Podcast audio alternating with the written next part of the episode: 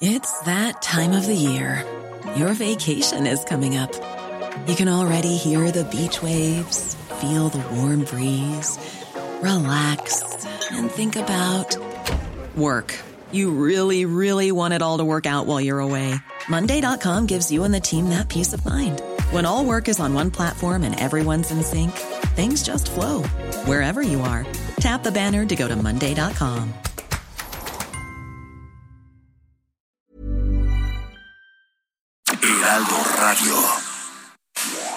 Inicia. Las noticias de la tarde con Jesús Martín Mendoza en Heraldo Radio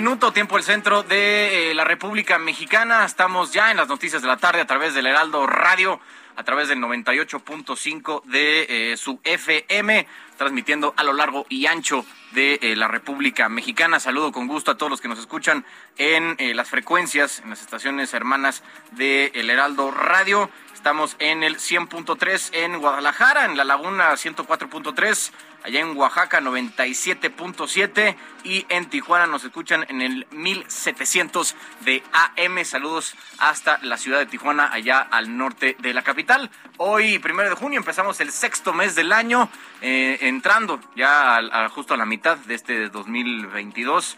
Eh, y hoy es día de la Marina Nacional, hoy es primer, eh, primer día de junio, es día de la Marina Nacional justo porque se hace para homenajear a las tripulaciones de los buques, eh, buques tanques mexicanos, Potrero del Llano y Faja de Oro, em, buques que fueron hundidos por submarinos, por submarinos alemanes los días 13 y 20 de mayo de ese mismo eh, año, de 1942 acciones donde dejaron la vida muchos marinos mexicanos, por tanto se, eh, se conmemora el Día de la Marina Nacional cada primero de junio aquí en nuestro país.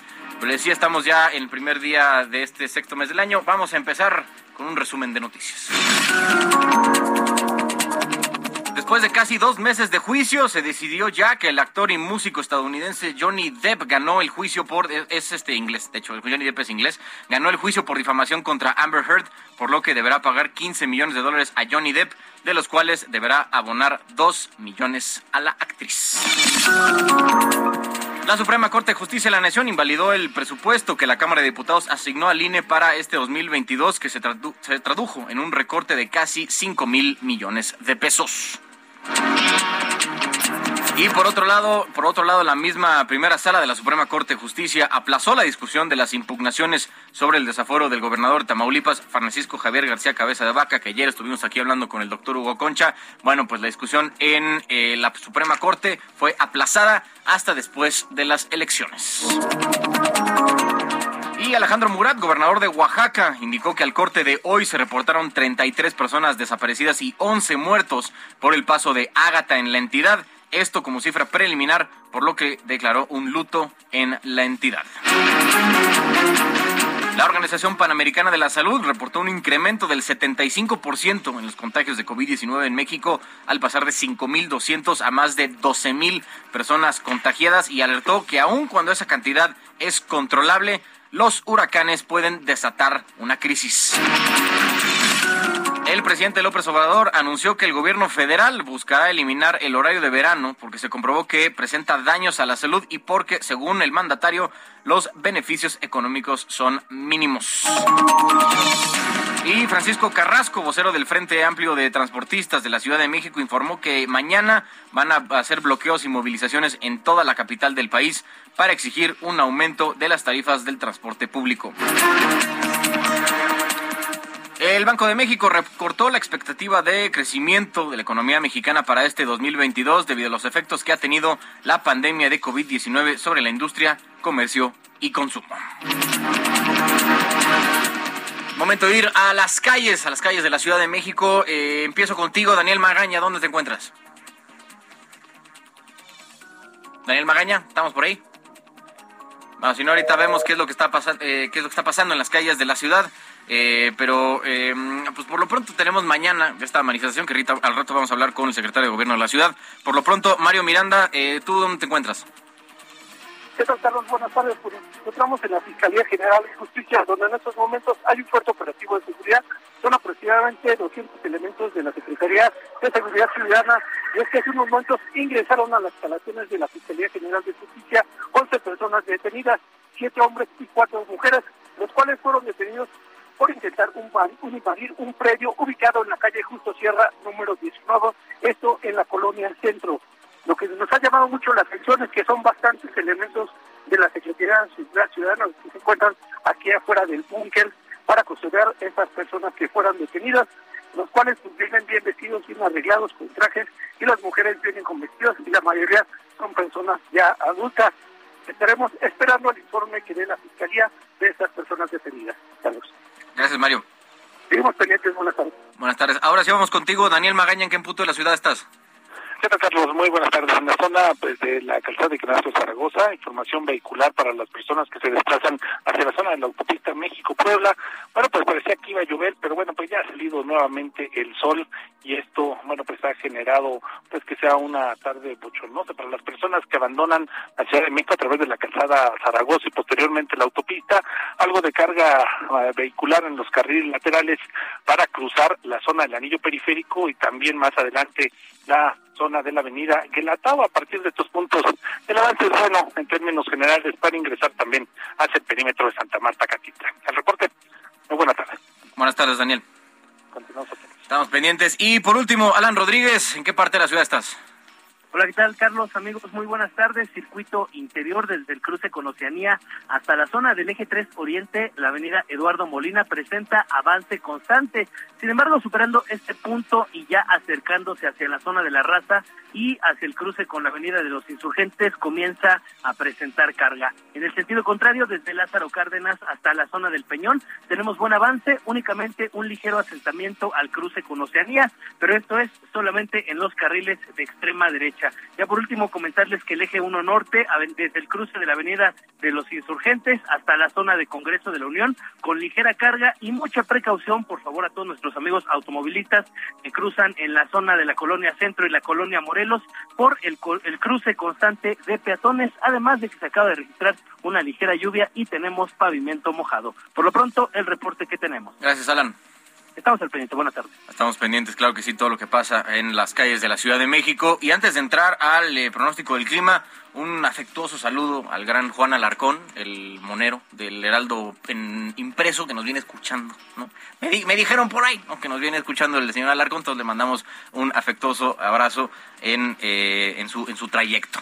Eh, bueno, en el pronóstico del tiempo le informo que hoy una zona de baja presión con probabilidad para desarrollo ciclónico asociada con los remanentes de Ágata va a recorrer el, sur, el suroeste y centro de la península de Yucatán. La cosa todavía está eh, de preocupación o de nada más estar pendientes ahí en la península de Yucatán. La nubosidad asociada va a producir lluvias fuertes en el sur de Veracruz, intensas en el sureste mexicano, Campeche y eh, Yucatán, además de lluvias puntuales torrenciales, rachas de viento de 50 a 60 kilómetros por hora y oleaje de 2 a 3 metros de altura en las costas de Quintana Roo. Estas lluvias podrían ocasionar deslaves e inundaciones, así que tengan cuidado si nos escuchan por allá. Por otra parte, una línea seca sobre eh, Chihuahua y Coahuila al norte del país va a interaccionar con un canal de baja presión sobre la mesa del norte y la mesa central, lo que originará lluvias con chubascos y lluvias puntuales fuertes acompañadas de descargas eléctricas con posible caída de granizo en el norte y centro de la República, incluyendo al eh, Valle de México. Asimismo, también se pronostican vientos fuertes con rachas de entre 60 y 70 kilómetros por hora y probable formación de torbellinos en Chihuahua, Coahuila y Durango.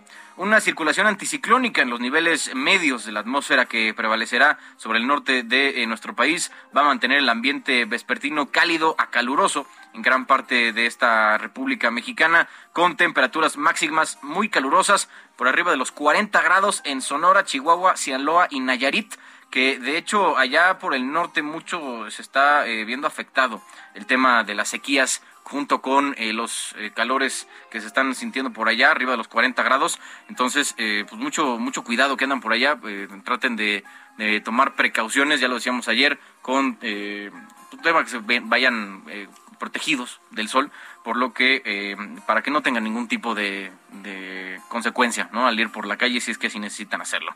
Mientras tanto, aquí en el Valle de México se espera incremento en los nublados por la tarde con probabilidad de lluvias e intervalos de chubascos en la Ciudad de México y lluvias puntuales fuertes en el Estado de México. Las lluvias estarán acompañadas de descargas eléctricas y posible caída de granizo. Viento del norte y noreste de 10 a 25 kilómetros por hora con rachas de 30 a 40 kilómetros. Y en la Ciudad de México se pronostica temperatura mínima de 13 a 15 grados centígrados y máxima de 26 a 28. Para la capital del Estado de México, Toluca, temperatura mínima de 8 a 10 y máxima de 22 a 24 grados centígrados.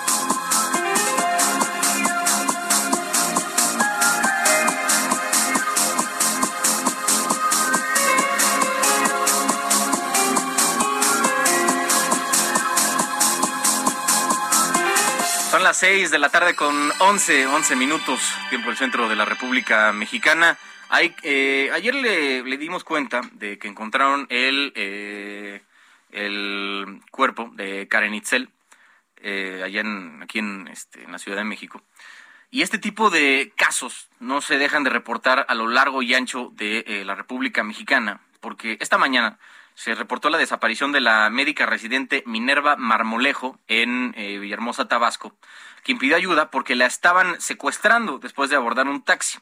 Carlos Manuel Merino, el gobernador de Tabasco, eh, informó a través de sus redes sociales que la médica ya fue localizada. Voy contigo, Armando de la Rosa, nuestro corresponsal en Villahermosa. ¿Qué es lo último que sabemos sobre este caso de la doctora eh, Marmolejo? Es, Carlos, como tú ya lo mencionas, pues bueno, pues las autoridades hasta el momento no han dado mayores datos al respecto y es que, pues bueno, pues este, eh, la situación pues fue hoy mismo, la, la doctora, pues bueno, desapareció durante la madrugada, sus compañeros este, la buscaron, e incluso hubo una protesta aquí en la Plaza de Armas de la ciudad de Villahermosa, todavía hasta las dos de la tarde de este mismo miércoles, los médicos de este hospital eh, del Gustavo Rubirosa estaban protestando en la Plaza de Armas de la ciudad de Villahermosa exigiendo la aparición de la eh, doctora, sin embargo, pues bueno, pues ya esta entrada la misma tarde, en un primer tuit, el gobernador del estado eh, señaló que había una persona detenida por este caso que ya estaba siendo interrogada y que pues bueno pues la búsqueda de la doctora eh, continuaba y eh, ya eh, antes de las cuatro de la tarde pues bueno pues el gobernador señaló en su Twitter que ya habían localizado a la joven y que estaba bajo resguardo de las autoridades. Sin embargo pues todavía no se ha emitido ningún comunicado por parte de la Fiscalía General de Tabasco donde se señala exactamente qué fue lo que pasó con la joven. Y es que la polémica se dio porque antes de su desaparición la doctora alcanzó a mandar un audio de WhatsApp a sus propios compañeros de trabajo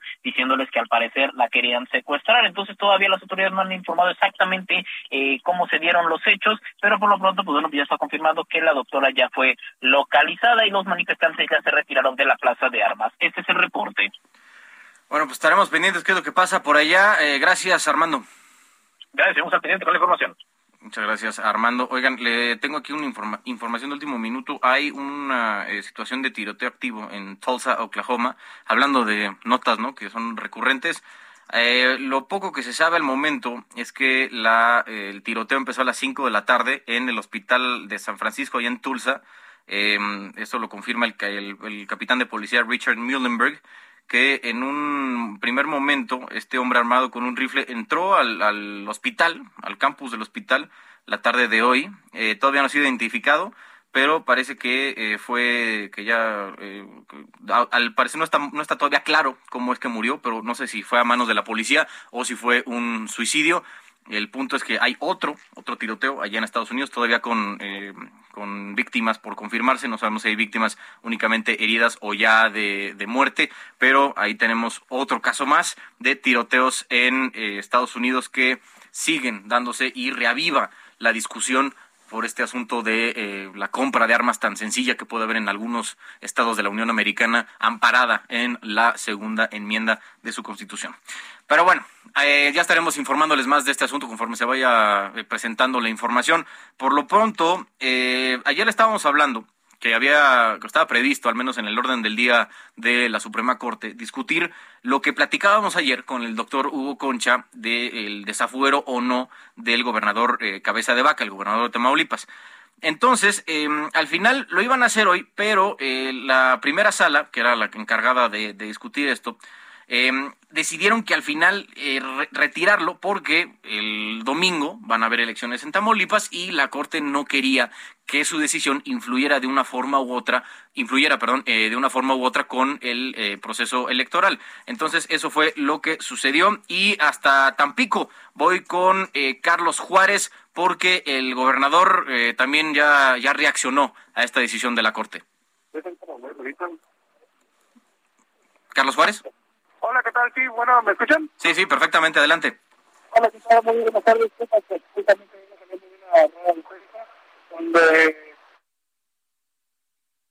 con eh, Carlos Juárez hasta Tampico, Tamaulipas, para conocer la reacción del de, eh, gobernador, porque eh, según la discusión que se venía, digo, no teníamos más o menos una idea de hacia dónde se estaba decantando el, la, esta primera sala de la Suprema Corte para decidir sobre esta presunta invasión de competencias que estaba reclamando el Congreso de Tamaulipas con este juicio, de, bueno, declaratoria de procedencia en contra del gobernador García Cabeza de Vaca, que eh, decíamos Carlos Juárez, eh, parece que ya reaccionó el gobernador ante esta decisión de la Corte.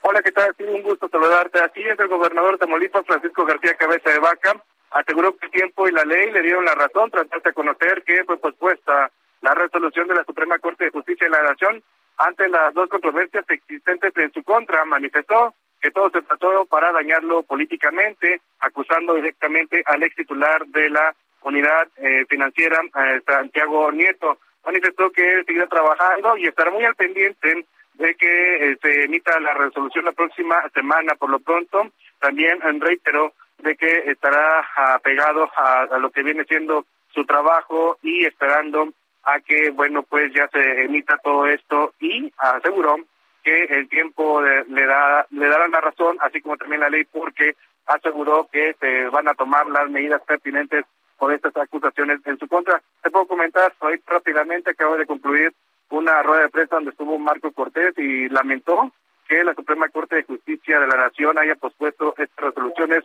porque aseguró iban a darle la razón a los panistas que todo era un tema político. También Santiago Krill, el diputado, manifestó que el acoso, presión y calumnias hechas en contra del gobernador eran evidenciadas por parte de la Suprema Corte de Justicia. Esta es la información que te tengo desde Tampico. Carlos. Gracias, eh, Carlos Juárez. Muy buenas tardes.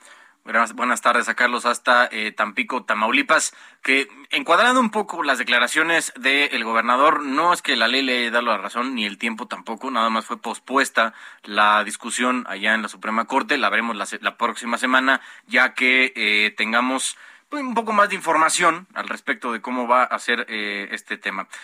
Bueno, de Tamaulipas nos vamos a Oaxaca, donde el gobernador Alejandro Murat, junto con el secretario de la Defensa Nacional, el general Luis Crescencio Sandoval y eh, Luis Rodríguez Bucio, el comandante de la Guardia Nacional, llegaron eh, por aire a Santa Marta, Huatulco, para coordinar los esfuerzos en el plan de auxilio a la población damnificada por el paso del huracán Ágata, que golpeó el eh, territorio del estado de Oaxaca el lunes pasado. Hasta allá me voy con Karina García. Karina, ¿cómo estás? Buenas tardes. ¿Qué tal, Carlos? Muy buenas tardes. Pues efectivamente, como ya lo has informado, el gobernador del estado, Alejandro Murad Hinojosa, junto con el titular de la Secretaría de la Defensa Nacional, Luis Crescencio Sandoval, arribaron a Santa María Huatulco para conocer pues los daños que generó Ágata, sobre todo en las costas oaxaqueñas y en la Sierra Sur. En este sentido, previo a esta visita que realizan pues los funcionarios el titular de la Sedena, Luis Crescencio Sandoval, señaló que se repartirán al menos seis mil despensas entre la población damnificada. Por su parte, el gobernador del estado señaló que se mantiene esta cifra de 11 personas fallecidas y 33 más desaparecidas. En este sentido, también informaron que se instalarán puentes aéreos para poder llegar a estas localidades incomunicadas debido a los deslaves y a la crecida de ríos y la destrucción de eh, por lo menos dos puentes, eh, sobre todo en la zona costera de la entidad. Comentarles también que cerca de 40 mil personas continúan sin telefonía celular y sin luz eléctrica. Además, eh, se espera que el gobernador del estado pues solicite la emergencia de declaratoria para 26 municipios de ambas regiones de la entidad. Carlos, es el reporte. Gracias, Karina. Oye, ah, ¿ya ha hecho la declaratoria formal de algún municipio en específico? Porque justo estoy viendo aquí un, el tuit de Saimi Pineda, la eh, alcaldesa en San Pedro Pochutla, que ya le mandó un escrito pidiéndole que eh, justo declare emergencia, al menos en su municipio. ¿Hay alguno que ya haya sido declarado? Aún no, eh, recordemos que el gobernador solicitó también eh, antes, previo a conocer pues todos estos daños que, que generó Ágata, había solicitado la declaratoria extraordinaria para al menos seis municipios, entre los cuales se encontraba precisamente pues Santa María Huatulco, también Asunción eh, Tlacolulita y otros más. Sin embargo, pues este número se incrementó ya a 26 y eh, pues el gobernador eh, informó que entre ellos estaría eh, San Pedro Pochita. Bueno, pues ya estamos pendientes a ver si en el resto del, del día se declara al menos emergencia alguno de los municipios más afectados. Gracias, Karina García. Gracias, muy buenas tardes. Muy buenas tardes a Karina hasta Oaxaca, esta zona que ha sido fuertemente azotada ¿no? por el huracán Ágata eh, en los primeros días, las primeras horas, estaba incierto qué iba a suceder allá en, Oaxaca eh, con las afectaciones de, de, y ya eh, reportó el, gobernador Murat en la mañana que eran 11, ya tenemos la actualización que son 12 personas muertas y se mantiene en 33 el saldo de personas desaparecidas por los daños y las lluvias que provocó Ágata allá en el, sureste mexicano, allá en, la costa de Oaxaca, que eh, por lo pronto ha sido fuertemente eh, azotada por, eh, por Ágata, ¿no? Este huracán allá en, el primero de la temporada, que de hecho, según Protección Civil a nivel nacional, está calculando que al menos en la zona del, del Pacífico van a haber entre 14 y 19 eventos meteorológicos, ¿no? Digo, así lo llaman como para no asegurar que vayan a llegar huracanes o algún otro eh, evento mucho más fuerte o, poco fuerte. La cosa es que vamos a tener entre 14 y 19 eventos de esa naturaleza en, eh, en el Pacífico mexicano, ya en el Golfo va a ser otro eh, tema que al final lo vamos a, tener que, consignar y en Protección Civil ya están diciendo que están listos, ¿no? Para, para afectar, para, para atacar este tipo de emergencias y eh, mitigar la mayor cantidad de daños posibles entre la población de, eh, de nuestro país.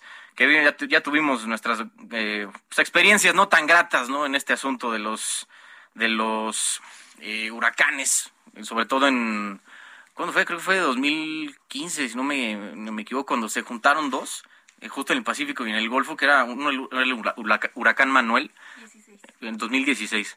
Eh, uno fue el huracán Manuel y el otro no me acuerdo, pero justo fue el Pacífico, Patricio exactamente. El, Golfo y el Pacífico, que ahí destruyó una muy buena cantidad de, caminos y carreteras en, en este, que fue en Acapulco. La gente no podía salir, o sea, la única forma de salir era por vía aérea, ni siquiera del aeropuerto comercial, porque ese estaba inundadísimo. Tenías que ir al pie de la cuesta, a la, a la base militar que hay allí y eh, hacer fila, ¿no? Esperar a que llegara algún avión de literal de carga del ejército con, con víveres para los damnificados y de regreso ya subían a la gente que, quisiera salir de ahí de, de, Acapulco. Que, pues bueno, al final eso ya se, subsanó y es una situación muy, muy, muy rara que llegue a eh, confluir hasta al mismo tiempo huracanes tanto en el Golfo como en el Pacífico.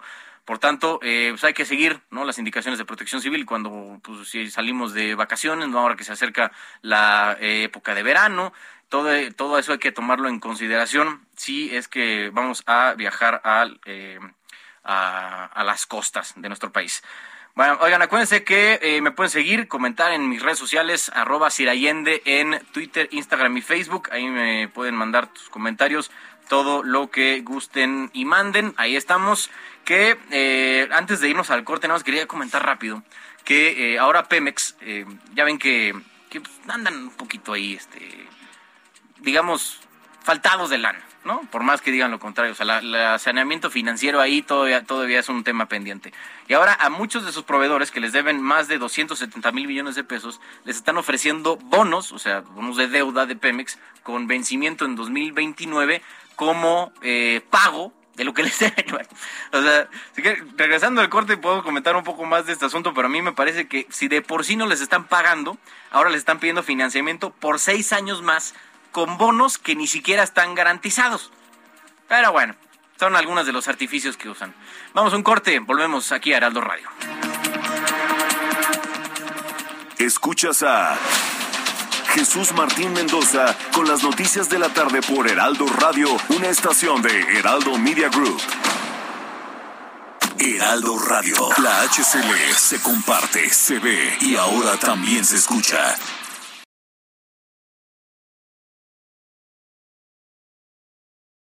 Heraldo Radio 98.5 FM, una estación de Heraldo Media Group, transmitiendo desde Avenida Insurgente Sur 1271, Torre Carrachi, con 100.000 watts de potencia radiada. Escucha las noticias de la tarde con Jesús Martín Mendoza. Regresamos.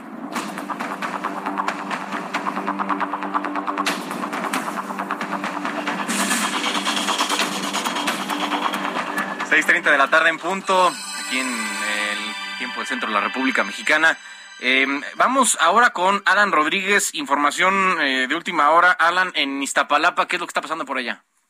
Hola, ¿qué tal, Carlos? Amigos, muy buenas tardes. Servicios de emergencia Policía Capitalina ya se encuentran en la zona de la colonia Consejo Agrarista Mexicano, en donde se registró un ataque en contra de cinco personas quienes se encontraban en la vía pública. Esto ocurrió en la calle Octavio Centíes, entre la calle de Arroyo Frío y Esterzuno, en donde personal de la Secretaría de Seguridad Ciudadana acudió inmediatamente al llamado de emergencia ante la petición de los vecinos quienes reportaron este ataque. Dos personas a bordo de una motoneta descendieron de su vehículo y atacaron a estas personas con armas de fuego. Hasta el momento tenemos el reporte de una persona muerta y por lo menos cinco lesionados, quienes ya fueron atendidos por personal del Escuadrón de Rescate y Urgencias Médicas. Ellos ya han sido trasladados a un hospital cercano, sin embargo su condición se reporta hasta el momento grave. Por lo pronto, Carlos, es el reporte que tenemos para que todas las personas que se encuentran en esta zona al oriente de la Ciudad de México eviten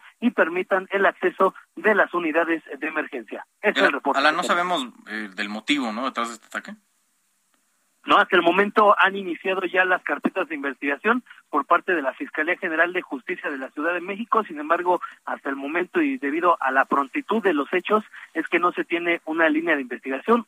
Sin embargo, podría parecerse que se trate de un ataque directo, ya que pues eh, a estas personas ya eh, se encontraban en la zona de la calle y fueron atacadas sin ninguna razón.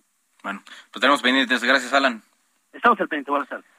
Ya estamos pendientes. Ahora momento de eh, nuestra sección de finanzas con Héctor Vieira. La Bolsa Mexicana de Valores concluyó la sesión de este miércoles con un retroceso del 0.48% al perder 246.38 puntos, con lo que el índice de precios y cotizaciones, su principal indicador, se ubicó en 51.506.15 unidades, con lo que llegó su tercera jornada consecutiva cerrando en terreno negativo. En Estados Unidos, Wall Street cerró con pérdidas generalizadas luego de que el Dow Jones retrocedió 176.89 puntos para quedarse en 32.813.23 unidades. Por su parte, el Standard Poor's se dio 30.92 puntos, con lo que se ubicó en 4.101.23 unidades, mientras que el Nasdaq restó 86.93 puntos, que lo colocó en 11.994.46 unidades. En el mercado cambiario, el peso mexicano no registró variación frente al dólar estadounidense con respecto a la sesión de ayer, al cotizarse en 19 pesos con 28 centavos a la compra y en 19 pesos con 68 centavos a la venta en ventanilla. El euro por su parte se cotizó en 20 pesos con 60 centavos a la compra y 21 pesos a la venta. Yeah. En materia de criptomonedas, el Bitcoin tuvo una caída en su valor del 2.33%, con lo que cerró este miércoles en 29.528.90 dólares por unidad, equivalente a 582.024 pesos mexicanos con 95 centavos. El Banco de México dio a conocer que las remesas alcanzaron un nuevo máximo histórico durante los últimos 12 meses, al llegar a 54.162 millones de dólares, luego de que en abril ingresaron al país 4.718 millones de dólares, lo que significó un incremento del 16.6% en comparación con el mismo mes del año pasado. La encuesta de expectativas del sector privado del Banco de México elevó su pronóstico de inflación para el cierre de 2022 al pasarlo del 6.75 al 6.81%, al señalar que prevalecerá una alta volatilidad en los precios de los energéticos, cuyo aumento pasaría del 6 al 6.38%. Petróleos Mexicanos anunció que cubrirá deudos con proveedores y contratistas por 2 mil millones de dólares. Esto mediante el intercambio de pasivos por deuda financiera con vencimiento en 2029, luego de darse a conocer que hasta el primer trimestre del año acumulaba una deuda por este concepto de 13.531 millones de dólares. Informó para las noticias de la tarde Héctor Vieira.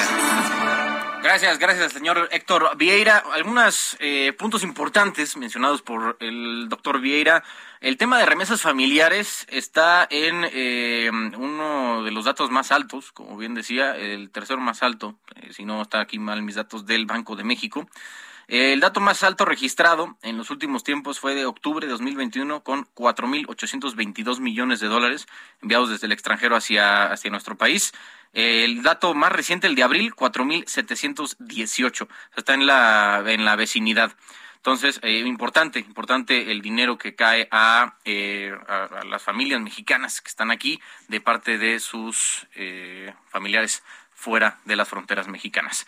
Bueno, otro punto importante es el Frente Amplio de Transportistas aquí en la Ciudad de México que anunciaron que mañana, jueves 2 de junio, se van a llevar a cabo bloqueos y movilizaciones en puntos considerados estratégicos o eh, cruciales para el gremio como es la avenida Ignacio Zaragoza, Tlalpan, Paseo de la Reforma, entre varias otras arterias viales porque los transportistas exigen un aumento a la tarifa del transporte público para ver cómo se va a manejar este asunto de parte del gobierno de la Ciudad de México. Saludo con gusto a Martí Batres, secretario de gobierno de eh, la ciudad. Secretario, ¿cómo está? Buenas tardes. ¿Qué tal? Muy buenas tardes. ¿Cómo estás? A la orden. Todo, todo bien, este, secretario. Oye, primero eh, preguntarle, ¿cómo va a ser el operativo que van a tomar mañana para intentar que el, estos bloqueos que va a ser el Frente Amplio de Transportistas afecten lo menos posible a los eh, capitalinos? Vamos a estar atentos a las modalidades que tome la protesta que van a realizar mañana. Nosotros respetamos el derecho a la protesta.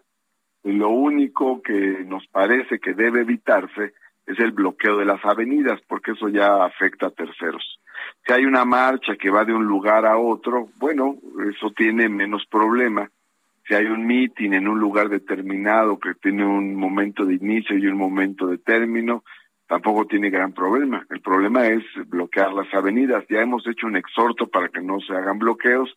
Ojalá no se hagan. Vamos a estar atentos. En caso de que haya, acudiremos inmediatamente al lugar a buscar la solución inmediata. Pero tenemos que ver qué modalidades toma este cada una de esas protestas. No quisiera yo especular al respecto.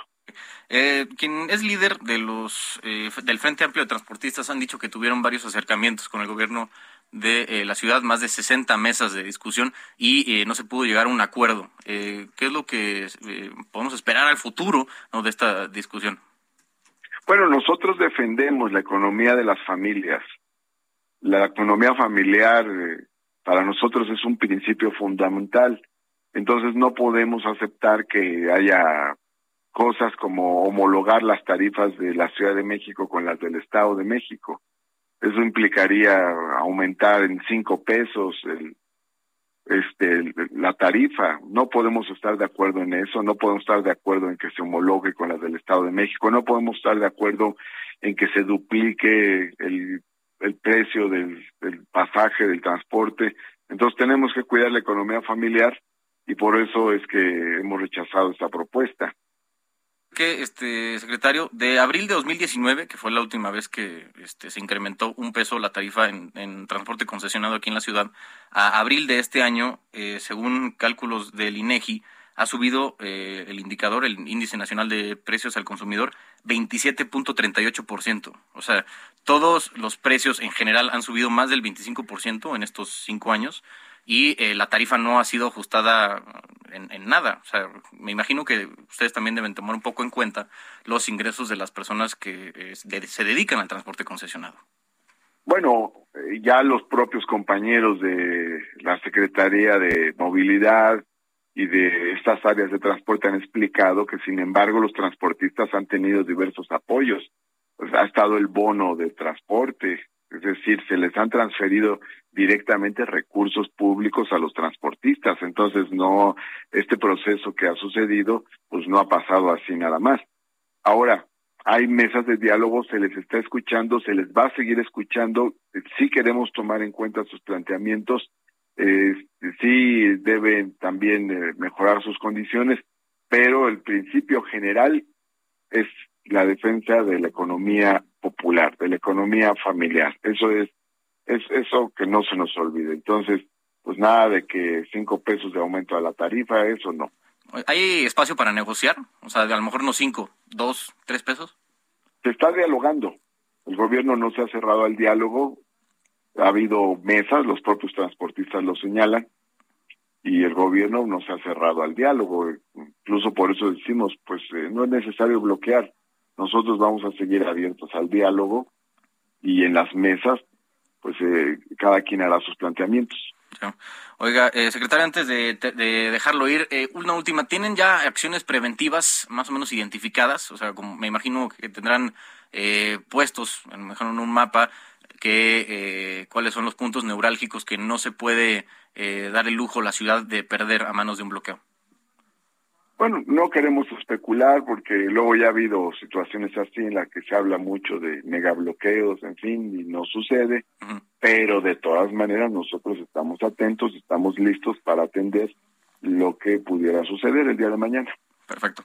Pues eh, Martí Batres, secretario de Gobierno de la Ciudad de México, gracias por estos minutos para Heraldo Radio. Muchas gracias, un abrazo fuerte. Otro de vuelta, secretario eh, Martí Batres eh, pues una, un operativo que van a tener en la Ciudad de México para, eh, ya lo decíamos, eh, tratar de evitar lo más posible afectaciones mañana en el tráfico de la ciudad. Que eh, recomendación, si van a ir a algún lugar, vayan con tiempo, ¿no? un par de horas de, con anticipación. Pues sí, es que si, si están diciendo que van a afectar Paso de la Reforma, Viaducto Tlalpan, la Avenida Ignacio Zaragoza, miles de coches pasan por ahí diario. Entonces, si, si van a ir a algún lugar, yo, yo aquí al Heraldo me voy a venir, yo creo que con una hora más, más temprano, porque si no, no, no llego ni a tele ni a radio. Entonces, eh, mismo los, los, exhorto a todos los que nos escuchan para que eh, tomen sus precauciones mañana en caso de que se vea afectada la ruta que tengan hacia su trabajo. Bueno, algunas de los, de los temas que también eh, vamos a abordar hoy eh, tienen que ver, ayer estábamos hablando con los audios, ¿no? Allá de, de Alito, ya por fin la gobernadora de Campeche en su eh, sección que llama Laura del Jaguar, difundió otra grabación del dirigente nacional del PRI, Alejandro Moreno, ahora sobre un presunto lavado de dinero. Esto se da horas después de que Alejandro Moreno diera a conocer una conversación con el exgobernador de Chiapas, Manuel Velasco, actual senador de la República, en la que se señalan las amenazas por orden presidencial, según es lo que se puede deducir de esta grabación, del secretario de Gobernación, Adán Augusto López, para que el PRI votara a favor de la reforma eléctrica en el mes, de abril, ¿no? hace un par de meses. La cosa es que, digo, ya el presidente abordó esto en la mañanera, obviamente negó que le haya dado instrucciones a Dan Augusto López para que eh, le pidiera al senador Manuel Velasco que le dijera a Lito Moreno que eh, votara eh, su, su, su, partido a favor de la reforma. Sobre esto está con nosotros Guillermo Officer, nuestro corresponsal en Campeche. Guillermo, eh, ¿cuáles han sido las reacciones después de esta presentación de audios ayer de eh, la gobernadora Laida Sansores? Muy buenas, muy buenas tardes a quienes nos escuchan a través del Heraldo Radio. Bueno, las reacciones son varias. Las reacciones, este sismo que envuelve a Alejandro Moreno Cárdenas después de lo que sucediera en el martes del Jaguar. Ayer por la noche este programa que tiene la eh, gobernadora de Campeche y que lleva aproximadamente cinco semanas presentando grabaciones que incluirían la participación de Alejandro Moreno eh, Cárdenas en situaciones bastante comprometedoras. El de ayer, el de ayer por la noche hace referencia a eh, triangulaciones inmobiliarias, eh, cuestiones inmobiliarias que también incluirían simulaciones de operaciones, todo esto para aparentemente lavar recursos y pues bueno, ponerlos en orden para que estos puedan llegar a las cuentas de quien hoy es líder nacional del PRI. bueno, hay Dos audios, dos audios fueron los que se dieron a conocer el día de ayer, sin embargo, eh, hay que señalar que uno de ellos es bastante revelador. De nueva cuenta, eh, Alejandro Moreno Cárdenas vuelve a manejar cifras millonarias. Ahora hace referencia a una eh, propiedad de aproximadamente 12 millones de pesos que serían de su propiedad. Vamos a escuchar, vamos a escuchar parte de estos audios. Yo te voy a prestar mi terreno por 10 años, 8 años yo te lo voy a prestar. Lo que tú le hagas es tu pedo. Si tú estacionamiento público, kinder, eso es lo que vas a hacer con ellos. Es lo que se me ocurrió hacer, porque todos estamos obligados a reportarlo en la, en la declaración patrimonial. Entonces decimos, no, pues yo te puse el terreno porque yo aquí un terreno. Y ahora, no, ahora ya se le acabó el contrato. ¿Y qué crees, papá? Hagas. Y con todo lo que hay adentro y todo.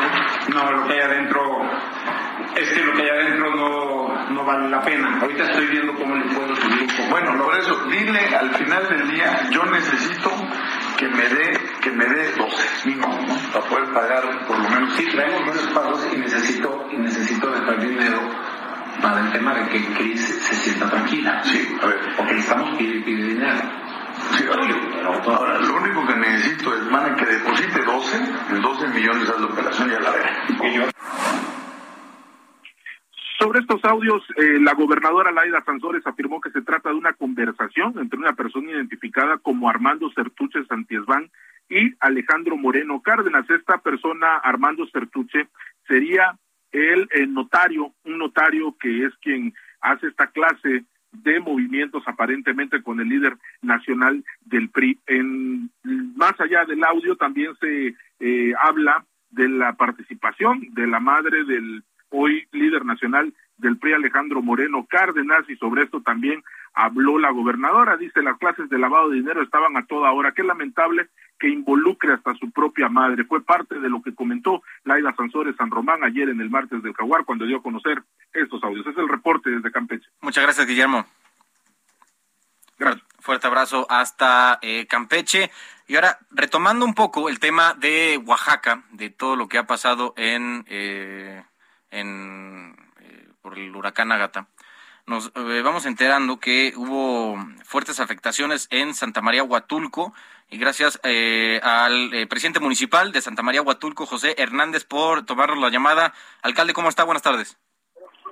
Muy buenas tardes, buenas tardes, saludos.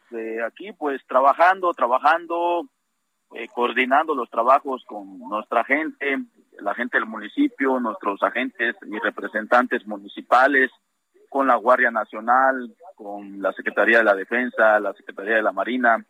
Eh, de verdad que es tenemos una devastación de un 40% dentro de nuestro territorio municipal, más de 10 mil, 15 mil personas que tenemos en la zona donde hubo devastaciones y pues hay que estar muy al pendiente ahorita en ayudar a limpiar casas, ayudar a restaurar caminos, hacer el el censo de la cuantificación de los daños de las vías de comunicación, los sistemas de agua potable que, que también fueron eh, borrados prácticamente al 100%, plantas de tratamiento, el daño a las escuelas, eh, hay muchas escuelas que quedaron pues con mucha cantidad de sedimentos enterradas prácticamente y ahorita pues no hemos parado, ¿no? Ya va para 48 horas que este fenómeno tocó tierra, impactó con la costa oaxaqueña somos uno de los municipios que más afectaciones tiene junto con Pochutla, junto con Tonameca y municipios de la Sierra Sur de, Oaxaca.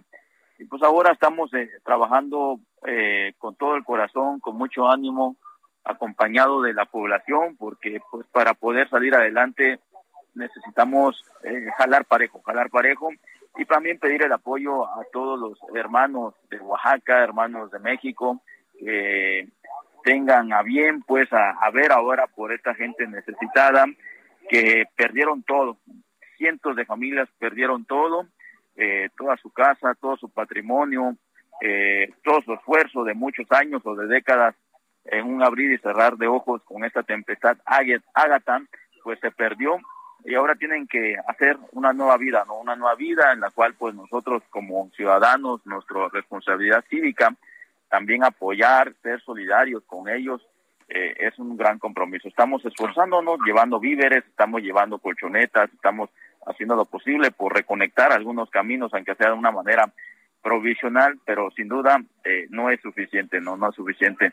Y pues para nuestra desgracia, pues no tenemos saldo blanco, ya confirmado dos personas que fallecieron, una persona, perdón, de 40 años y un menor, un infante de 10 añitos nada más que se lo llevó la corriente del río, tenemos personas desaparecidas, se está trabajando con protección civil, eh, municipal, del Estado, con la Secretaría de la Defensa, en la búsqueda de muchas personas que tenemos todavía desaparecidas.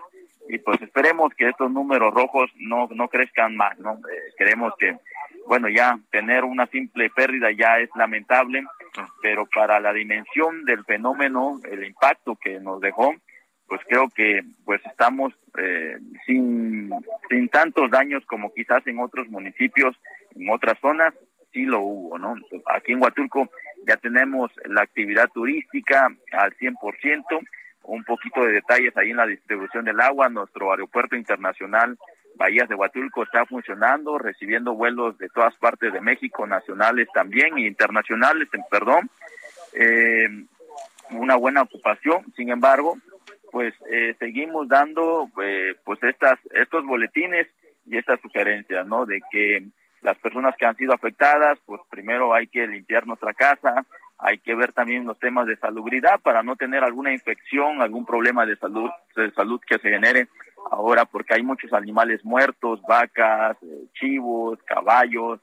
Hay que limpiar primero nuestro nuestro entorno y de ahí también pues ya retornar poco a poco a las actividades primarias económicas, el turismo es lo que nos mueve aquí.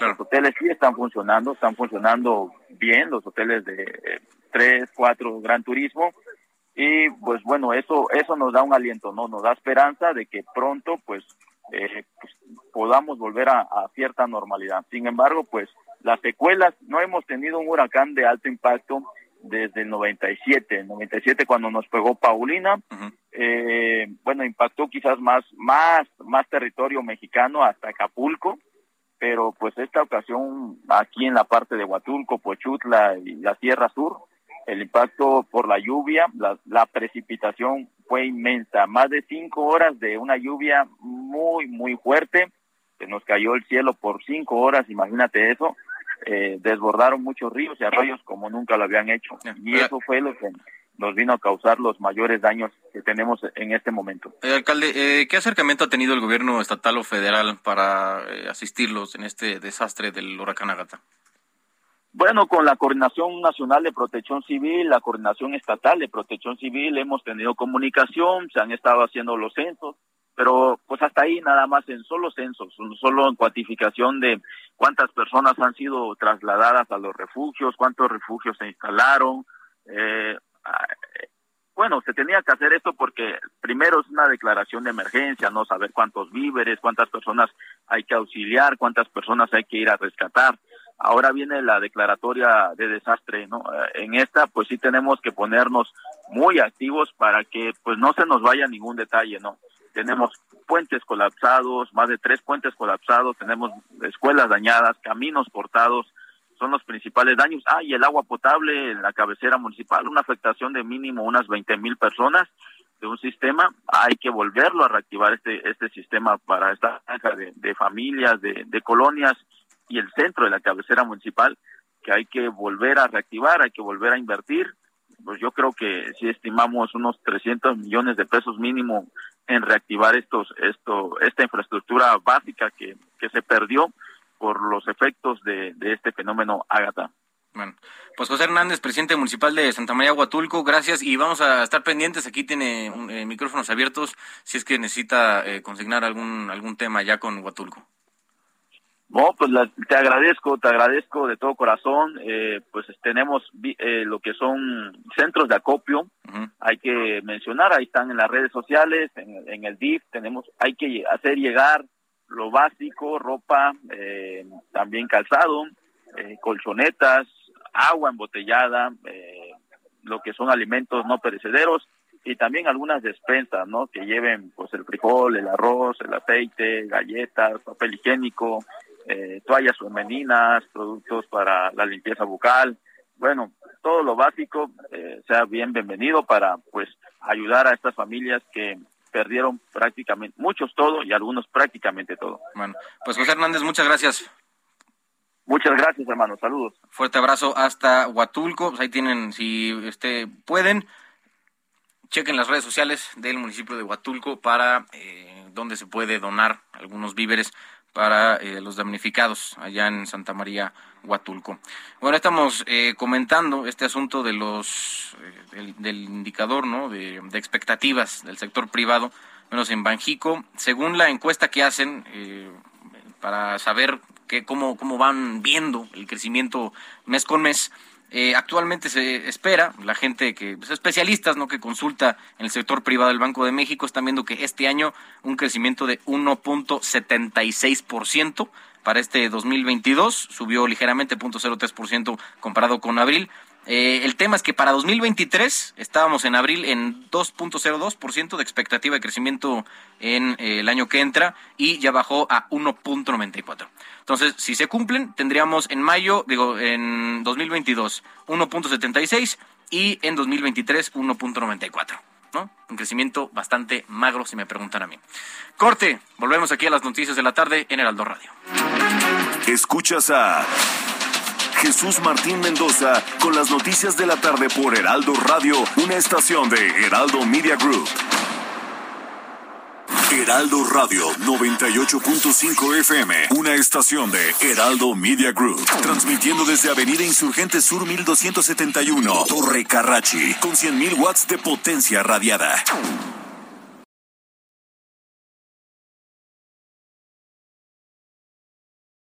Heraldo Radio, la H que sí suena y ahora también se escucha. Escucha las noticias de la tarde con Jesús Martín Mendoza. Regresamos.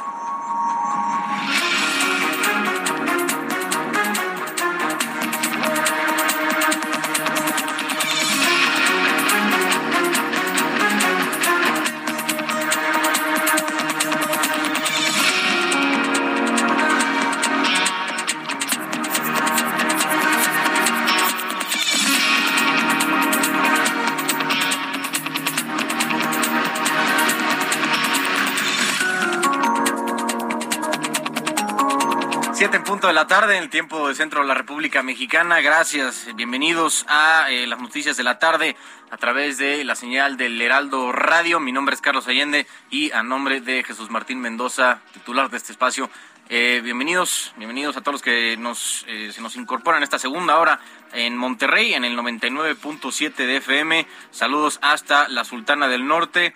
También por allá en Tampico nos escuchan en el 92.5 de FM, Tehuantepec 98.1, Tuxtla Gutiérrez al sur del país 88.3 y del otro lado del Río Bravo en McAllen, McAllen, Texas 91.7 de FM, saludos hasta allá y a Brownsville 93.5 de FM. Cuando son las 7 con 1 en el tiempo de centro de la República Mexicana, vamos a un resumen de lo más importante hasta el momento.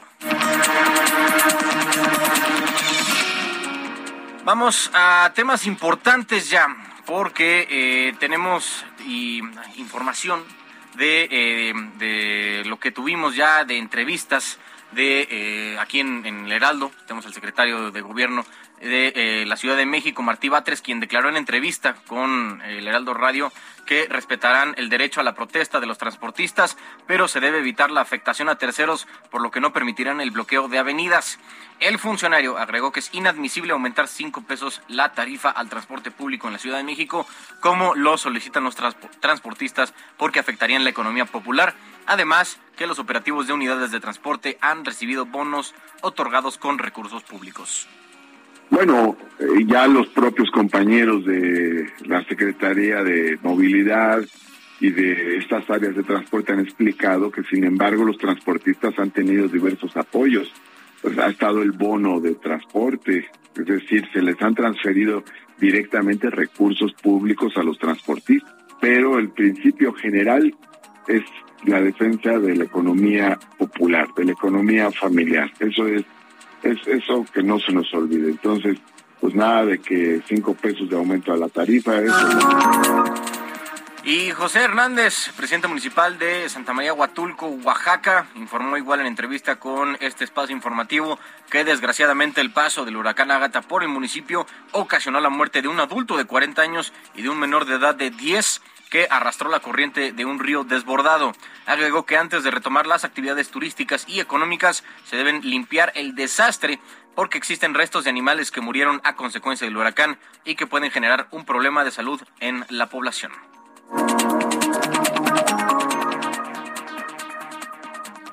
Se da a conocer también que está desaparecido el hijo de Karen Itzel, la joven de 26 años cuyo cuerpo fue encontrado en un predio aquí en la Ciudad de México. Se trata de Javier Naim, de cuatro años de edad, de quien no se tienen noticias desde el 19 de mayo, justo el día que desapareció su madre.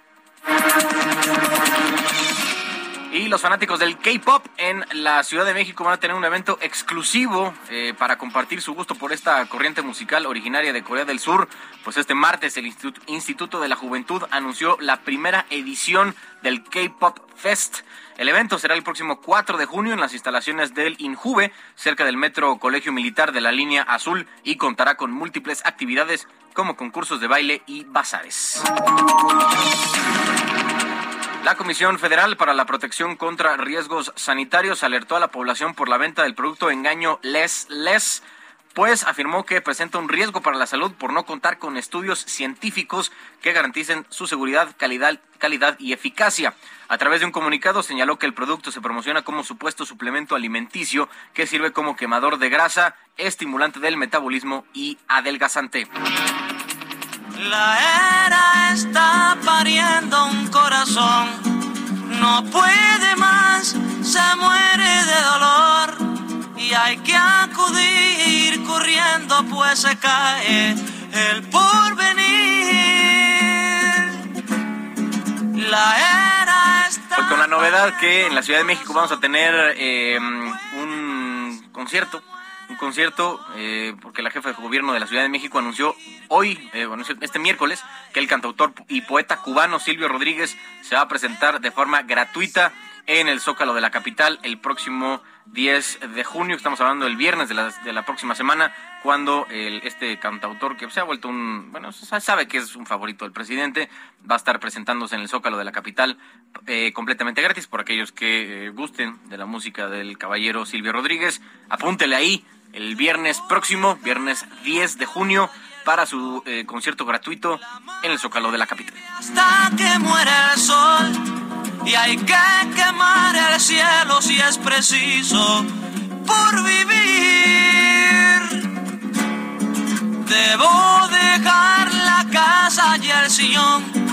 La madre vive hasta que muere el sol. En asuntos internacionales, el gobierno de Canadá incluyó a Alina Kabaeva, presunta novia del presidente ruso Vladimir Putin, 21 funcionarios de Moscú y cuatro instituciones financieras a su creciente lista de sanciones por la invasión a Ucrania. La ministra canadiense del Exterior, Melanie Joly, eh, señaló que la ex gimnasta vinculada sentimentalmente con el presidente ruso, el Banco Agrícola Ruso, Investrade Bank y dos empresas de gestión de fondos se enfrentan a la congelación de activos y a la prohibición de entrar a Canadá. Científicos e investigadores africanos alertaron que la desestimación y los errores que se cometieron con el SARS-CoV-2 se están repitiendo con la viruela del mono porque una enfermedad que está afectando una zona en poco tiempo se propagó por el mundo y no se decretan medidas preventivas frente al mayor brote de esta enfermedad fuera del continente africano.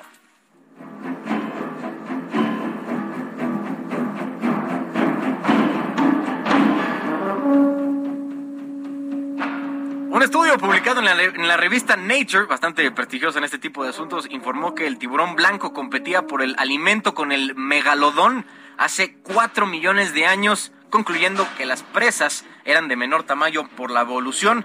Los científicos anunciaron que el tiburón blanco, tres veces más chico que el megalodón, fue el vencedor como el mayor depredador, contribuyendo así con la extinción del enorme tiburón.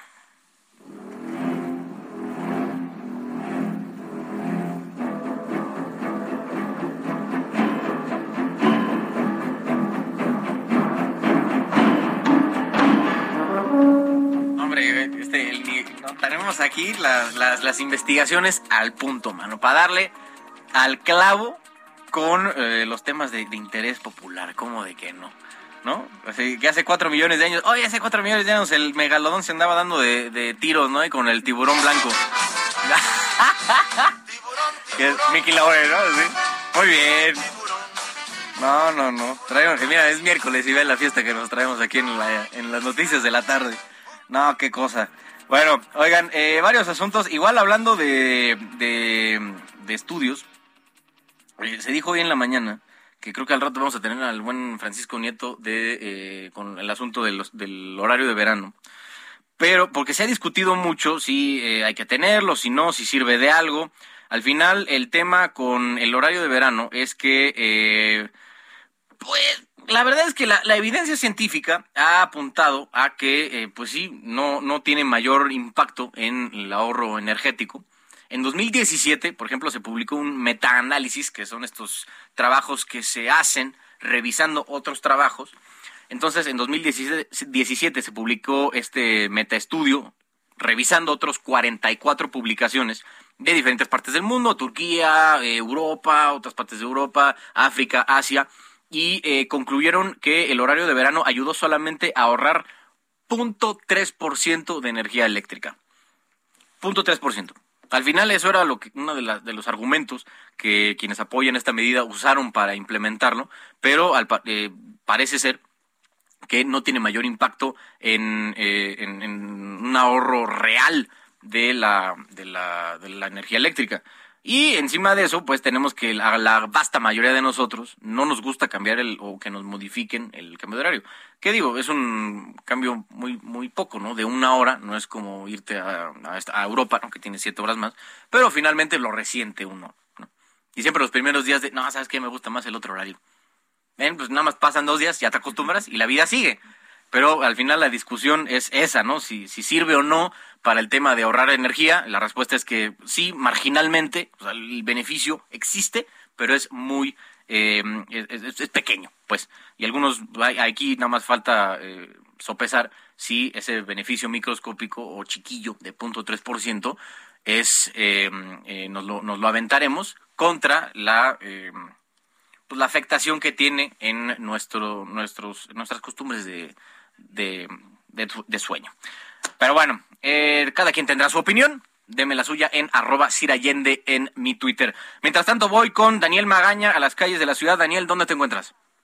¿Qué tal en la zona de la calzada Ermita? Y es que fíjate que continúan las obras en toda esta zona para pues, la construcción del trolebús elevado y bueno, pues esto retrasa el avance, sobre todo para quien se traslada de la zona de Constitución de 1917 en dirección hacia Santa Cruz, igual como un poco más allá hacia la zona de Santa Marta, Catitla, pues eh, no lo duden, eh, la medida de lo posible utilizar como vía alterna la zona del eje 6, que será de utilidad para ingresar a la unidad habitacional Vicente Guerrero, o bien un poco más adelante, toda la zona de Santa María, Tahuacán, ya que, bueno, pues la zona de la calzada ermita, en algunos tramos, un solo carril abierto al tránsito vehicular debido a estas obras para desplazarse hacia la zona oriente, hacia la zona también de Santa Marta, Catitlán. El reporte, y continuamos atentos. Muy buena tarde. Gracias, Daniel. Ahí tenemos el reporte de eh, Daniel Magaña para quienes se desplazan por esa zona de la ciudad. Y eh, pues bueno, igual no vale la, vale la pena, igual eh, que tomen sus precauciones. Vamos con contigo, Mario Miranda, adelante.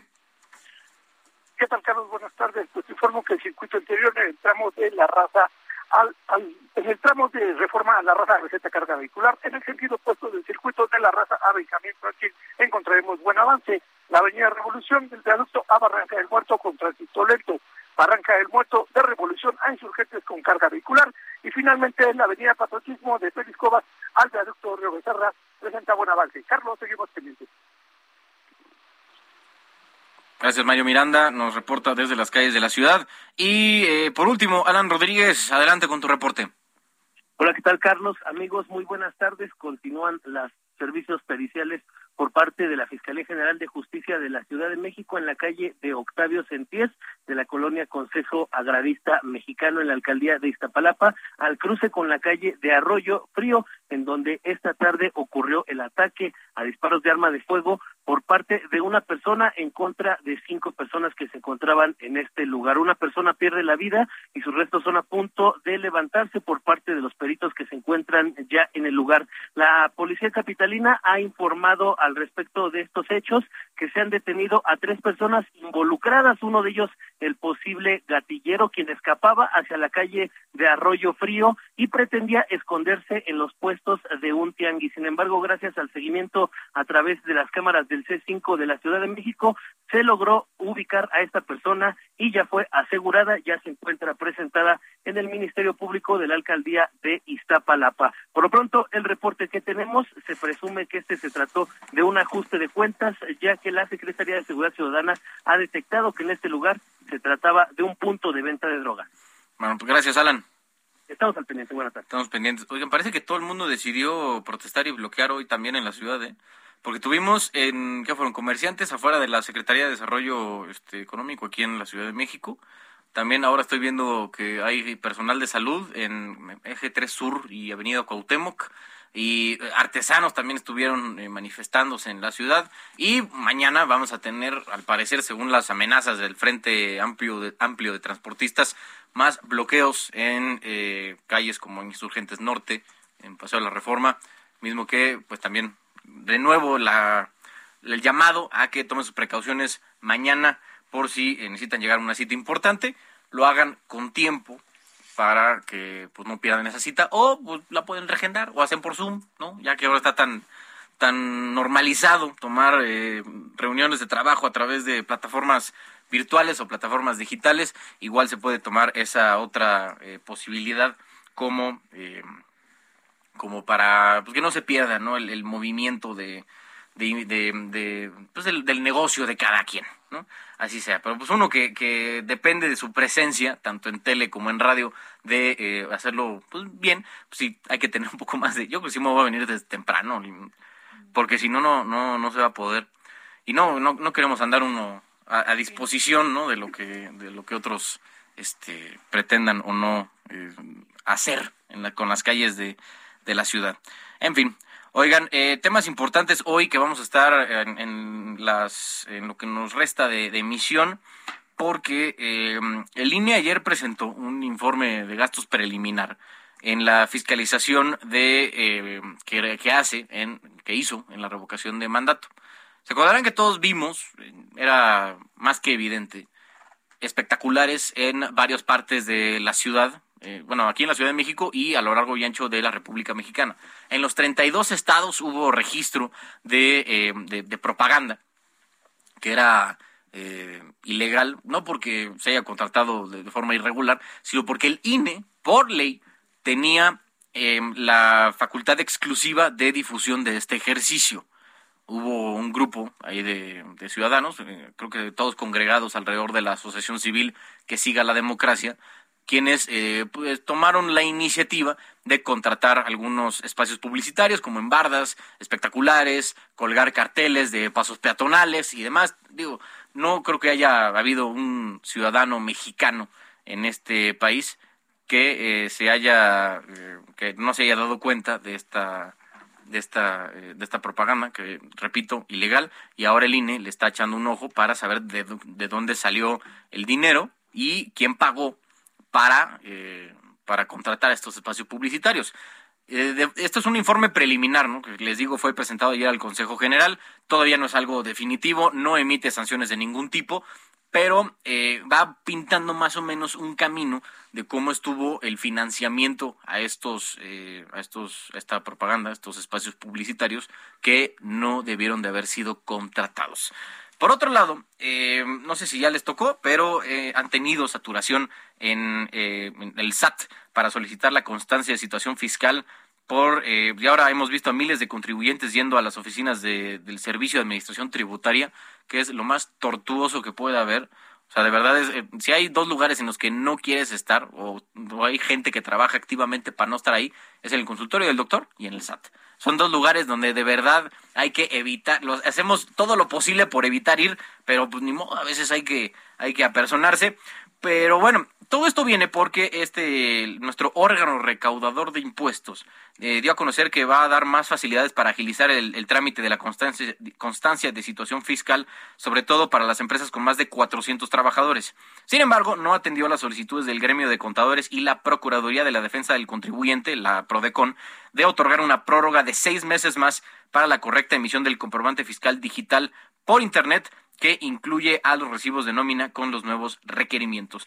Que quiero que tengo y lo que eh, he platicado con varios eh, expertos, con contadores públicos, es que con esta nueva versión del CFDI 4.0 tiene que coincidir eh, el, el, código postal que tenga tu patrón, el, tu empleador, con el recibo que te emita y con cómo está registrado tú en el SAT. Para eso es la constancia de situación fiscal, que para aquellos que tengan ya su firma electrónica, no la e-firma famosa ahí del, del SAT, entran al portal de, sat.gov.mx y ahí es bastante eh, fácil obtener el, PDF de, de, la constancia de situación fiscal. La bronca viene cuando no tienen nada de eso, ¿no? Que es no no hay una eh, firma electrónica, no hay lo que ya ahora llaman SAT ID. Entonces ahí es cuando se vuelve, les digo, tortuoso ir a las oficinas del SAT a eh, tramitar todo este asunto.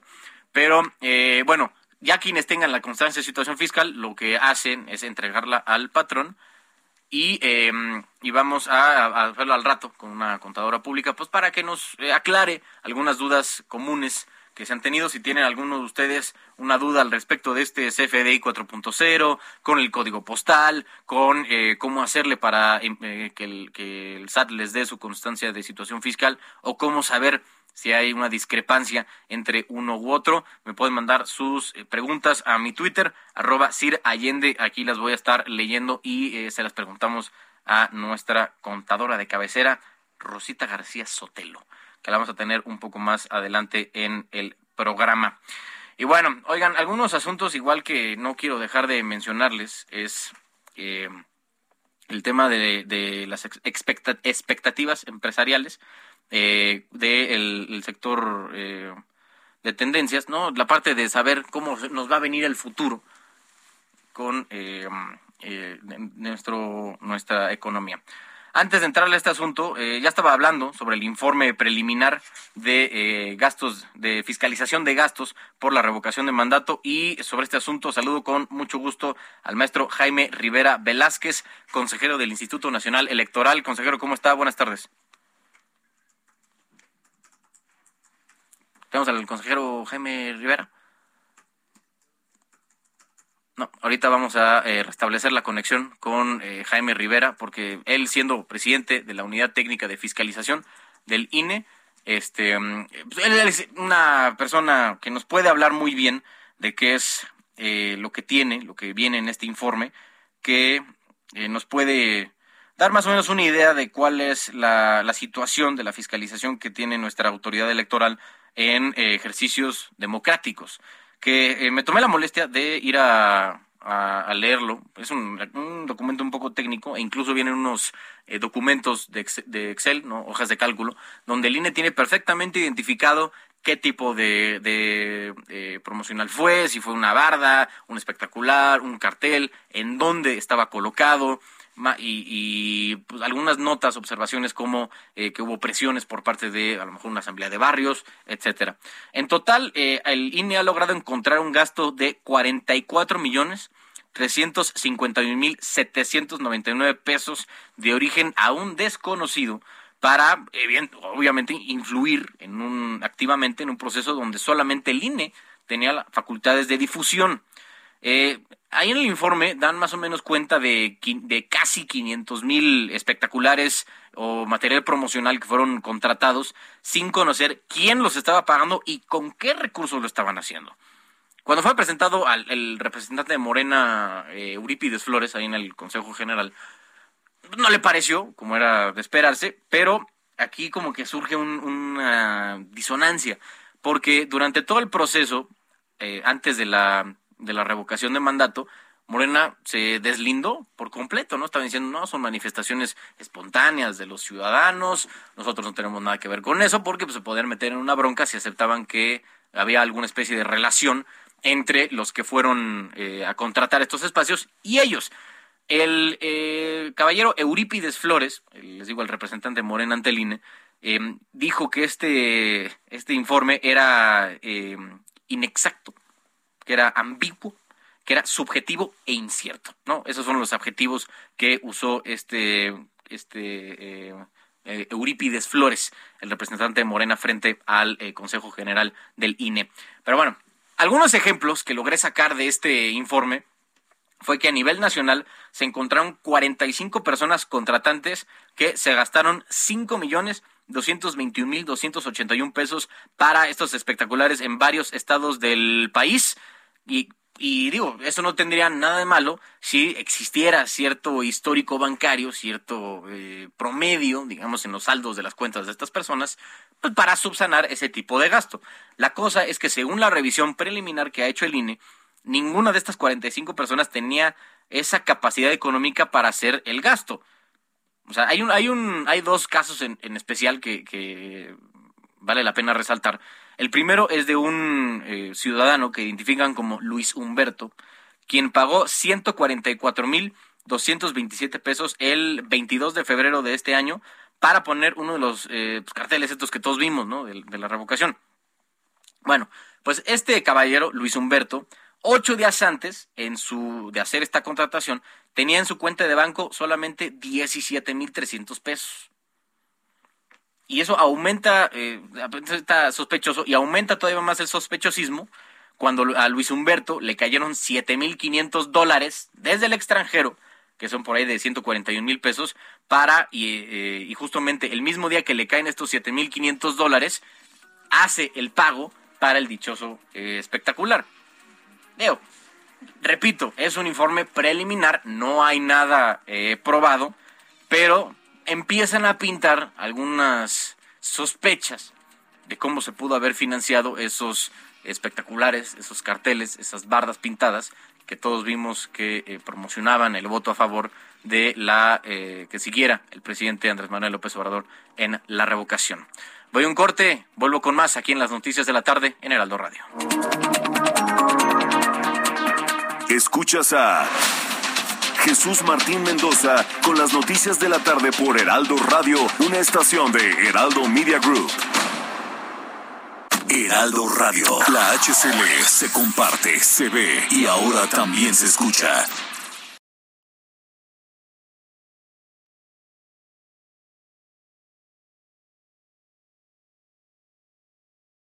Heraldo Radio. La HCL se comparte, se ve y ahora también se escucha. Escucha las noticias de la tarde con Jesús Martín Mendoza. Regresamos.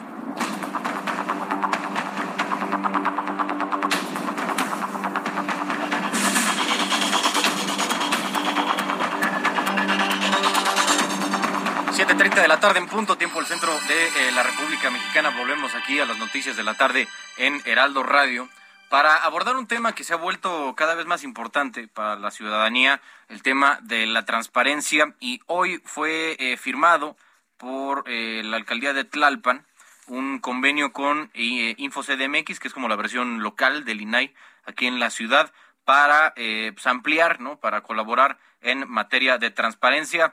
Para hablar de este asunto me da mucho gusto saludar, saludar a Alfa González Magallanes, alcaldesa de Tlalpan. Alcaldesa, ¿cómo está? Buenas tardes. Alcaldesa Alfa eh, González Magallanes. Bueno, vamos a tener aquí, porque se ha vuelto bastante importante, ¿no? La, transparencia aquí con eh, entre los ciudadanos, desde que eh, se ha vuelto más común ver la solicitud de transparencia a través de la plataforma nacional eh, la PNT, como le conocen, que eh, si no tienen eh, una, una, cuenta en la plataforma nacional, de verdad les invito, los invito a que, lo, que abran su cuenta. O sea, no, no es nada obligatorio, pero pues siempre es bueno exigir nuestros derechos como ciudadanos de nuestros derechos a la información. porque al final pagamos nuestros impuestos, al final eh, contribuimos al gasto público y ese gasto público se, se, distribuye a lo largo y ancho del aparato de gobierno, tanto eh, federal, estatal y local. Entonces debe de estar en nuestro interés eh, la transparencia que ahora se espera que en la, en la alcaldía de Tlalpan se vuelva una costumbre. Y sobre esto, alcaldesa Alfa González Magallanes. ¿Qué nos puedes contar del convenio que se firmó hoy con InfoCDMX?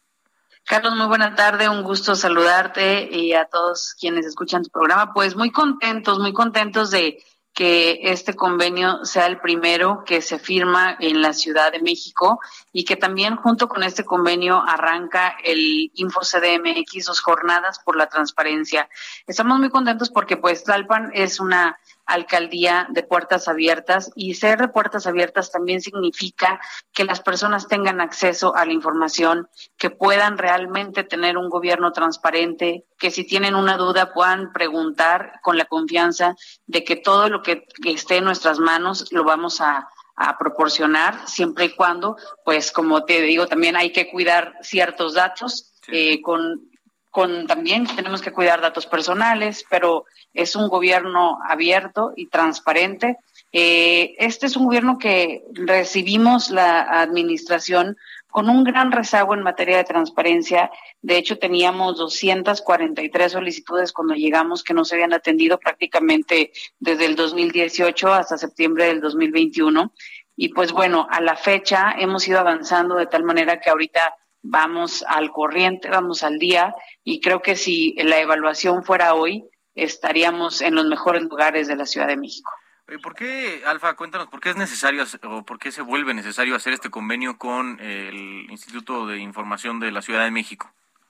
Bueno, pues porque cada vez es más importante que las personas, que la ciudadanía conozcan que tienen este derecho primero a la información, después de que saber, por ejemplo, el presupuesto, cómo se gasta, en qué se gasta, a que puedan saber por qué puedes hacer una obra y no otra, y además, ¿qué haces con esa información que tú conoces, no? Y además también porque parte de la transparencia, una, una democracia que se, o un país que se considera verdaderamente democrático, pues debe tener instituciones sólidas y también esto es parte de la transparencia. Lamentablemente en nuestro país, pues estamos teniendo un atentado contra las instituciones que ha costado tanto construir, contra el fortalecimiento y pues bueno, desde el Ejecutivo Federal vemos cómo han estado intentando desmantelarlas. En el caso de la Ciudad de México vemos cómo algunas de las instituciones ya están en ese intento y proceso de desmantelamiento, como el caso del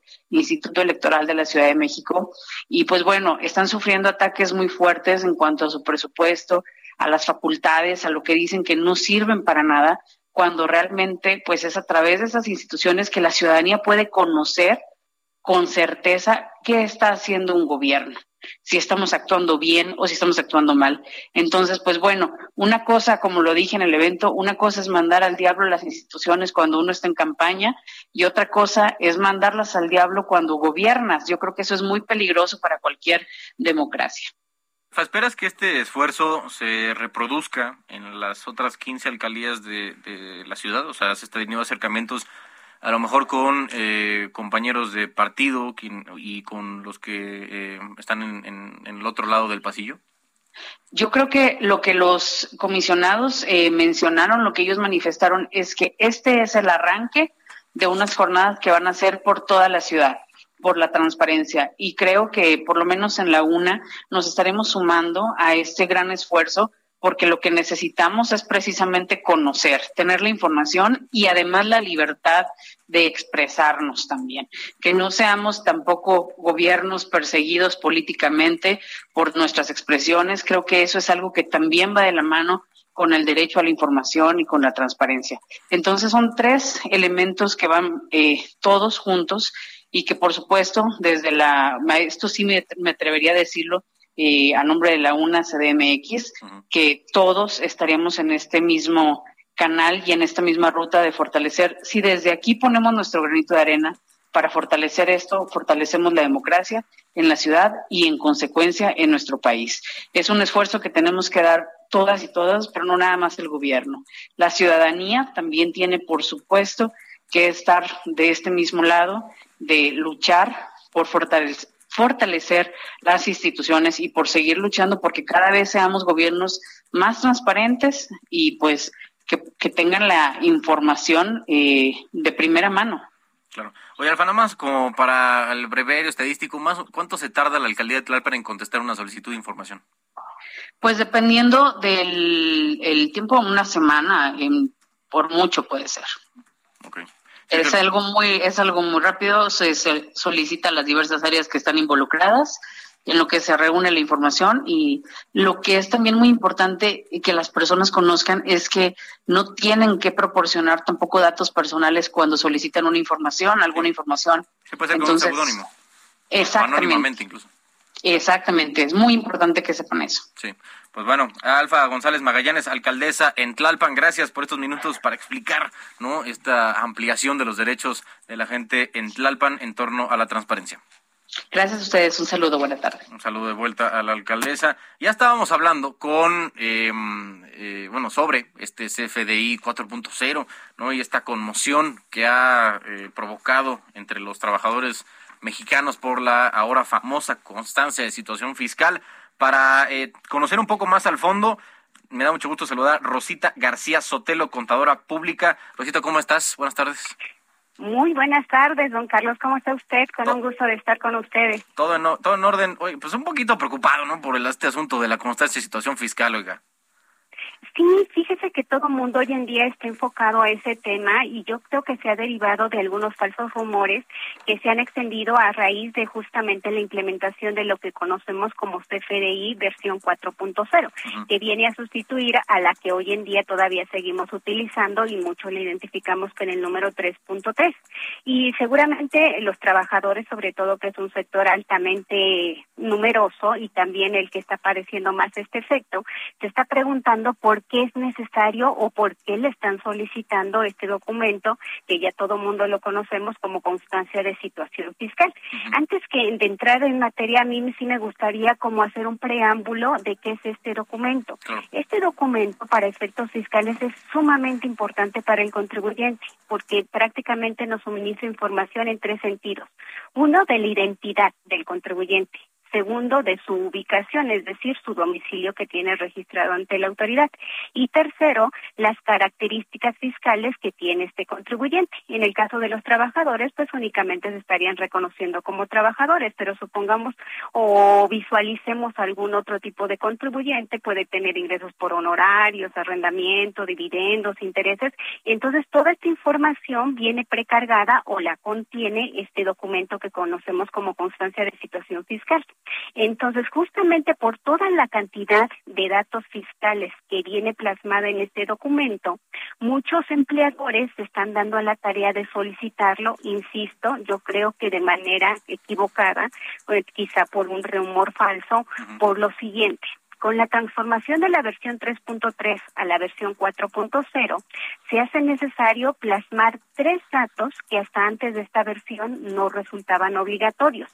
Uno es el código postal del trabajador que, que prácticamente yo creo que son muy pocos los trabajadores que tienen en sus manos este documento como para que le puedan suministrar a su empleador cuál es el código postal y por qué pueden no conocerlo. Si hacemos un poquito de historia, eh, durante toda la vida de un trabajador se les ha transferido las obligaciones a los empleadores, es decir, la persona que realiza su inscripción en el RFC es el empleador. El trabajador pocas veces, no digo que no lo pueda hacer, muchos de ellos, eh, eh, sobre todo las generaciones más jóvenes, son los que sí se dan a la tarea y más con esta reforma que se implementó en este año 2022 en que todas las personas mayores de edad están obligadas a obtener su registro federal de contribuyentes. En este trámite es cuando los suministran, suministran todos sus datos a la autoridad. Pero como en años pasados esta obligación no existía, la obligación de inscribirlos recaía en el empleador. Entonces, justamente por ello, muchos, muchos trabajadores desconocen cuál es el código postal que su empleador plasmó en este registro. Y es por eso que se está dando la complejidad de que al no tener los datos a la mano, tienen que recurrir a este trámite, a la constancia de situación fiscal para obtenerlo. Pero creo que sí vale la pena precisar lo siguiente. Ninguna, ninguna disposición fiscal obliga a entregar o a condicionar la emisión de un comprobante a la entrega de este documento. Lo único que nos está sirviendo o la o la gran utilidad que está haciendo este documento es que en ella podemos consultar los datos que se van a plasmar en el comprobante fiscal, en este caso el empleador los va a plasmar y entonces en consecuencia va a poder emitir su comprobante fiscal. Pero yo creo que sí vale la pena insistir en ello y la autoridad afortunadamente se ha encargado de, de disipar estos rumores. De hecho, si algunos de nuestros amigos quieren entrar al, al, a su portal de YouTube de la autoridad del Servicio de Administración Tributaria, hay un videochat del 15 de marzo en donde dice cita este mito. De hecho, así lo tituló Mitos y Realidades de la Factura 4.0. Y justamente hoy que vamos iniciando el mes y que en teoría es un mes previo a la entrada obligatoria de esta nueva versión, se encargó a través de sus redes sociales también de disipar estos rumores, diciendo que en realidad nadie puede condicionarnos la emisión de un comprobante y mucho menos a los trabajadores, que pues, también se está corriendo el rumor que muchos de ellos están condicionados a que les entreguen este documento porque si no, no van a poderles pagar sus sueldos o, más aún se ha escalado todavía de que pueden perder sus, sus trabajos.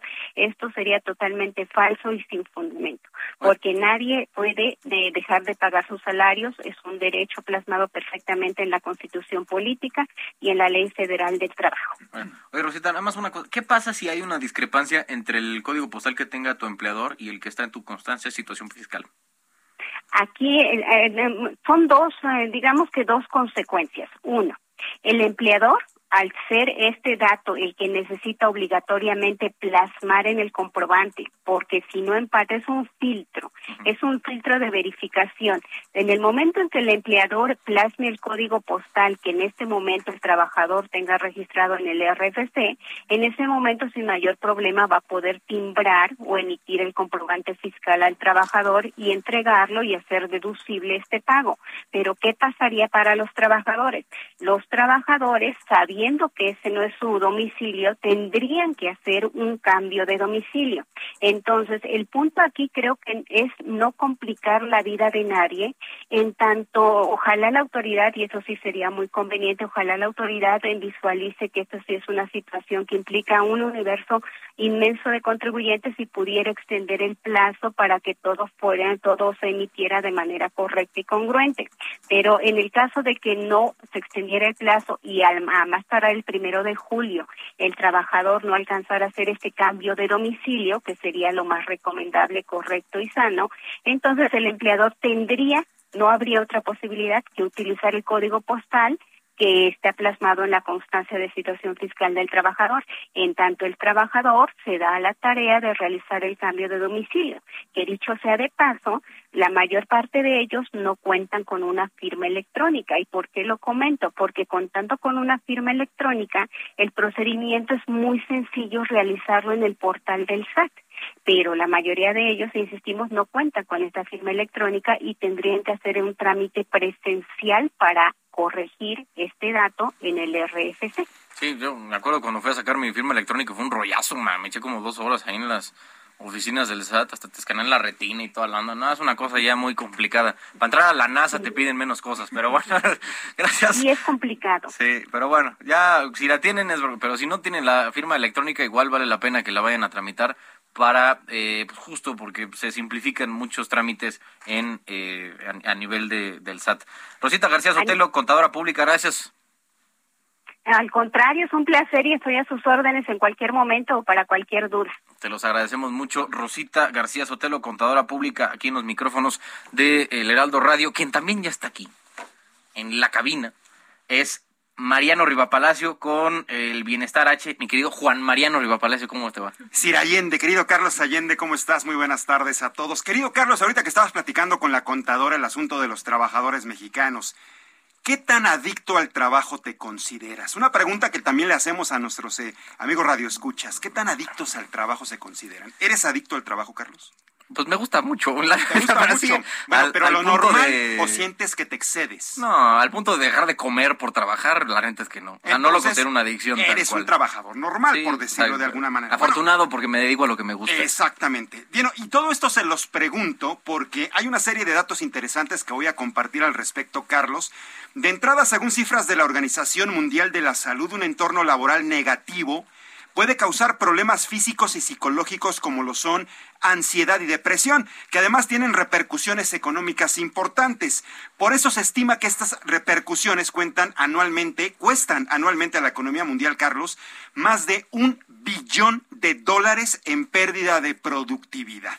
Los expertos opinan que para evitar pagar un precio tan alto, lo mejor que pueden hacer las empresas es invertir en el bienestar emocional de sus colaboradores a través de soluciones que contribuyan a una cultura laboral saludable en todos los aspectos. Hacerlo, Carlos, tiene beneficios tangibles y cuantificables. A decir de Harvard Business Review, la International Foundation on Employee Benefit Plans y a varias startups enfocadas al bienestar emocional, cuando hay un enfoque en la salud mental de los colaboradores, la rotación de personal disminuye hasta en un 65%. Es decir, tienes contenta a tu gente, están tus trabajadores, tus empleados trabajando de manera agradable en un ambiente sano, esa rotación disminuye en un 65%. Vaya, impides que la gente que es buena se te vaya. Claro. Que eso es muy importante. te ahorras una bronca de reclutar a gente. Exactamente, ¿no? Los trabajadores recomiendan su lugar de trabajo a otras personas en un 165% cuando están en un ambiente laboral sano. ¿No? Respetando sus horas de trabajo, sus horas de entrada, sus vacaciones, sus prestaciones, etcétera, etcétera. Ahora, ¿qué pasa en, en particular con Latinoamérica? Hay una gran idea de oportunidad en ese sentido, Carlos. Según la OCDE, el 28% de los empleados en Colombia, por ejemplo, trabaja más de 50 horas a la semana. Y ahí te va el dato de México. México, dice este estudio, el 55% de los mexicanos son adictos al trabajo.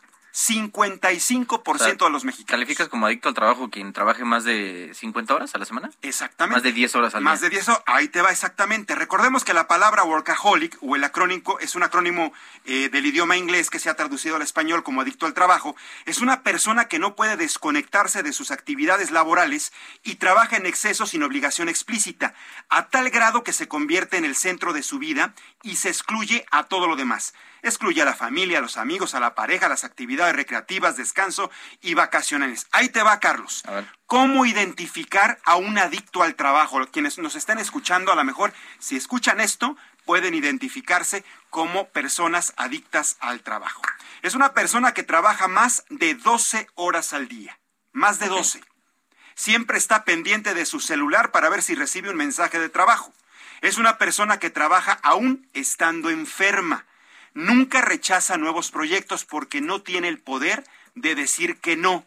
Su principal tema de conversación es el trabajo.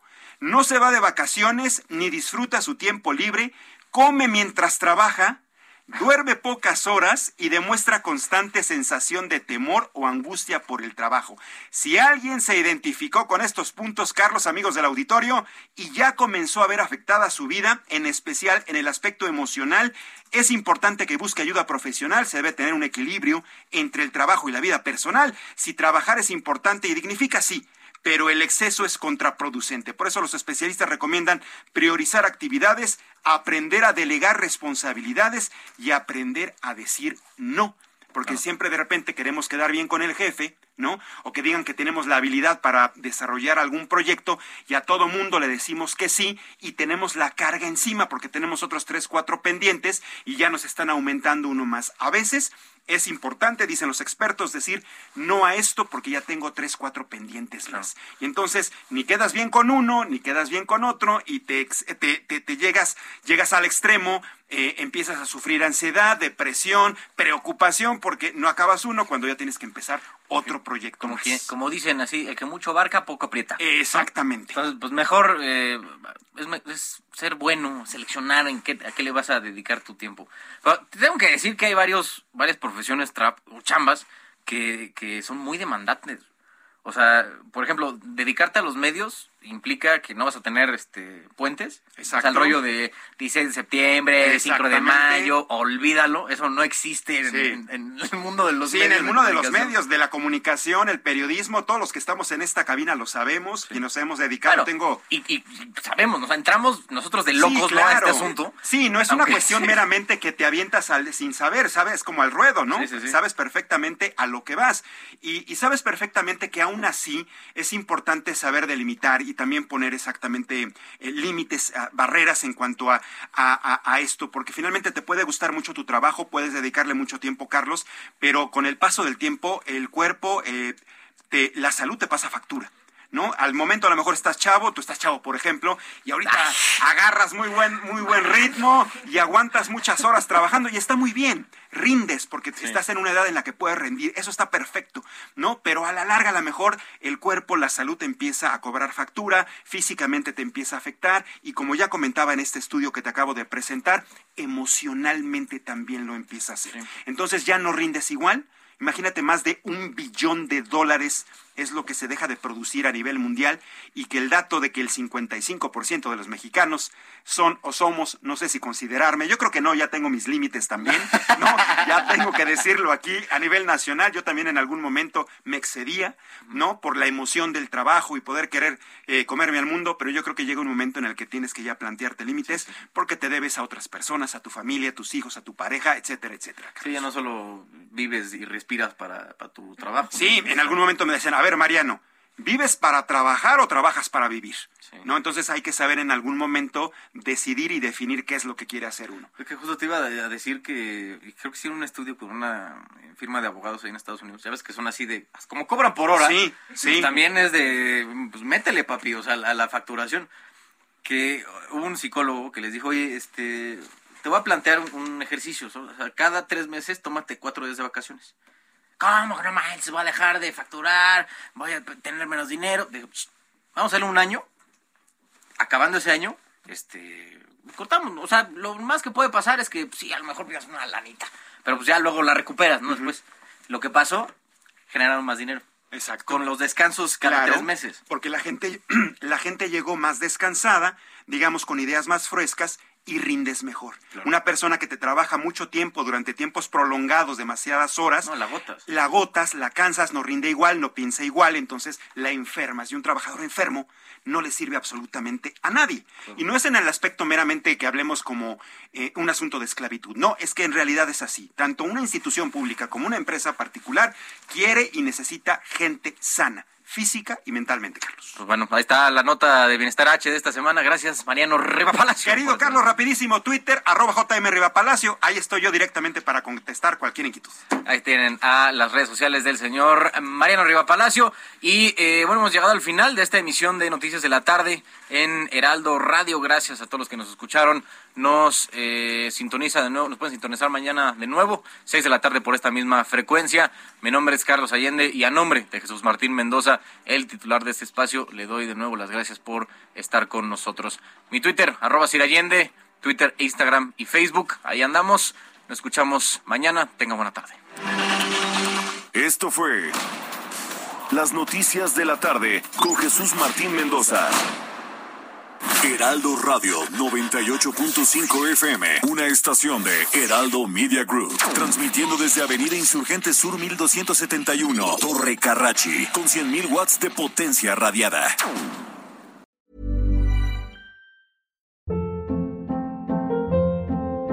Hold up. What was that? Boring. No flavor. That was as bad as those leftovers you ate all week. Kiki Palmer here, and it's time to say hello to something fresh and guilt-free. Hello Fresh. Jazz up dinner with pecan-crusted chicken or garlic butter shrimp scampi. Now that's music to my mouth. Hello Fresh. Let's get this dinner party started. Discover all the delicious possibilities at hellofresh.com.